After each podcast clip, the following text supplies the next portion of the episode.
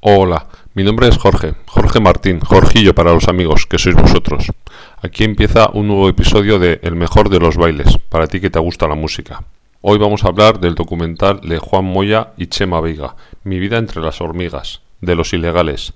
Nos presenta a un Jorge ilegal loco, perfeccionista, violento, irrespetuoso y sensible a la vez. Y a una banda que ha ido cambiando con el tiempo, pero siempre llena de inmejorables músicos. Jorge dice que sería muy cruel para uno mismo tocar con malos músicos. Vemos a Jorge desde que empezó en Madson y los Metálicos, hasta que formó Los Ilegales, que fue el grupo más punk sin ser punk, un grupo que nunca dio un mal concierto. Hablan que al principio Jorge salía por la calle con un stick de hockey porque siempre estaba metido en peleas.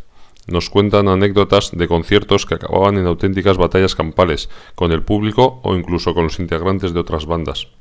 También se ve el fragmento en el que en una actuación televisiva suelta su lapidaria frase Señora, si no le gusta mi careto, cambie de canal. Y todo esto lo resume diciendo que el escándalo vende y además es divertidísimo.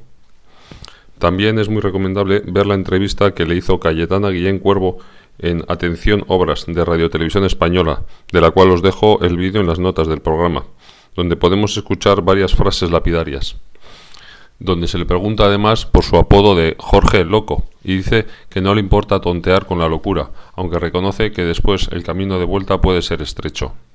Una entrevista muy recomendable que complementa perfectamente el documental. Siguiendo con el documental, cuando se habla de Jorge Ilegal y los Magníficos, nos habla de boleros, mambos, chachachás y nos da una clase magistral de estos estilos de música, incluso poniéndonos un ejemplo, como es el tema Louis Louis de Richard Berry que ha sido innumerables veces versionado, como podéis ver en mi artículo en videoclip.com, que nos dice que en el fondo es un mambo.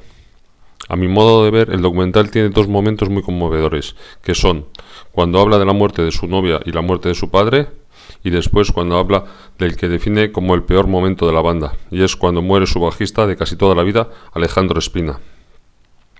En el primer concierto que dieron después de la muerte de Alejandro Espina, dice, vivir, queramos o no, ha de costarnos la vida.